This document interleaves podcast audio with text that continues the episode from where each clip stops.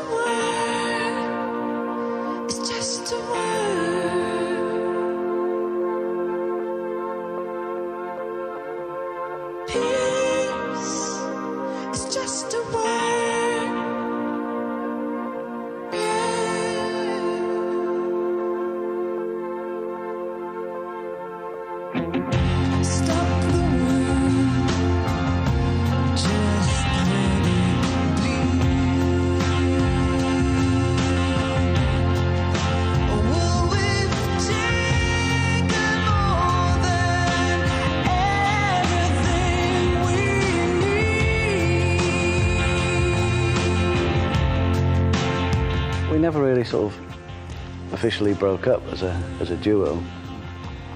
We just took a long time off, and we came together very naturally. It wasn't like, oh, let's have a revival. It was brought about by uh, friends and other people who wanted to see it happen, and so we got asked to play at a friend's leaving leaving work party. So we played there, and we played at a very sad occasion for somebody who had died to raise money for breast cancer. And then we got asked to play on the Brits as the Lifetime Achievement Award winners. And, uh, and you know, it was people around. And then slowly we started to write songs. And then we started to realize it was a really good thing. We didn't actually decide, in a way, to do it.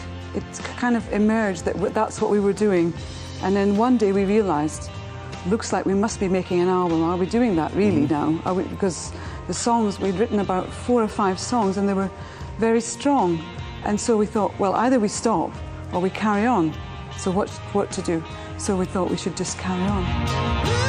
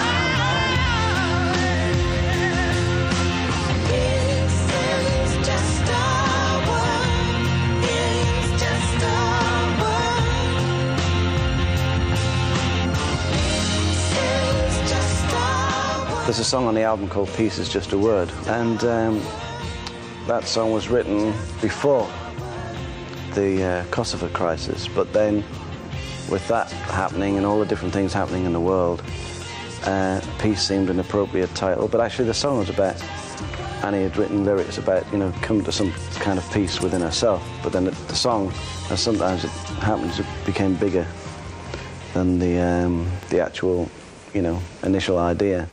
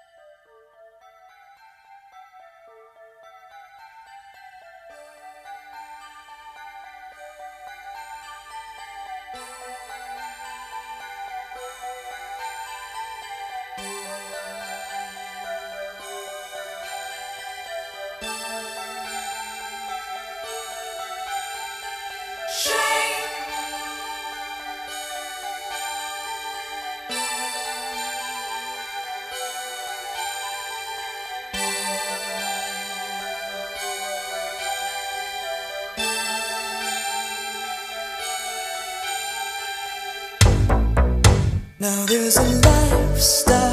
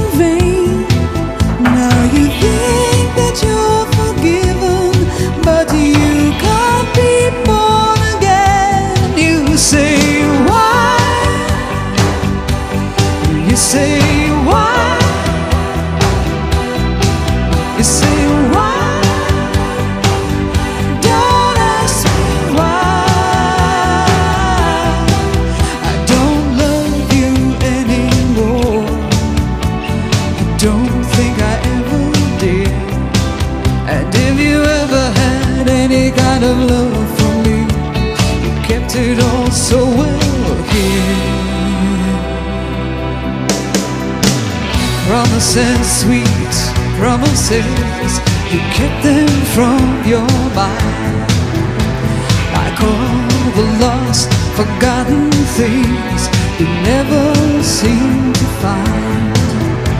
Like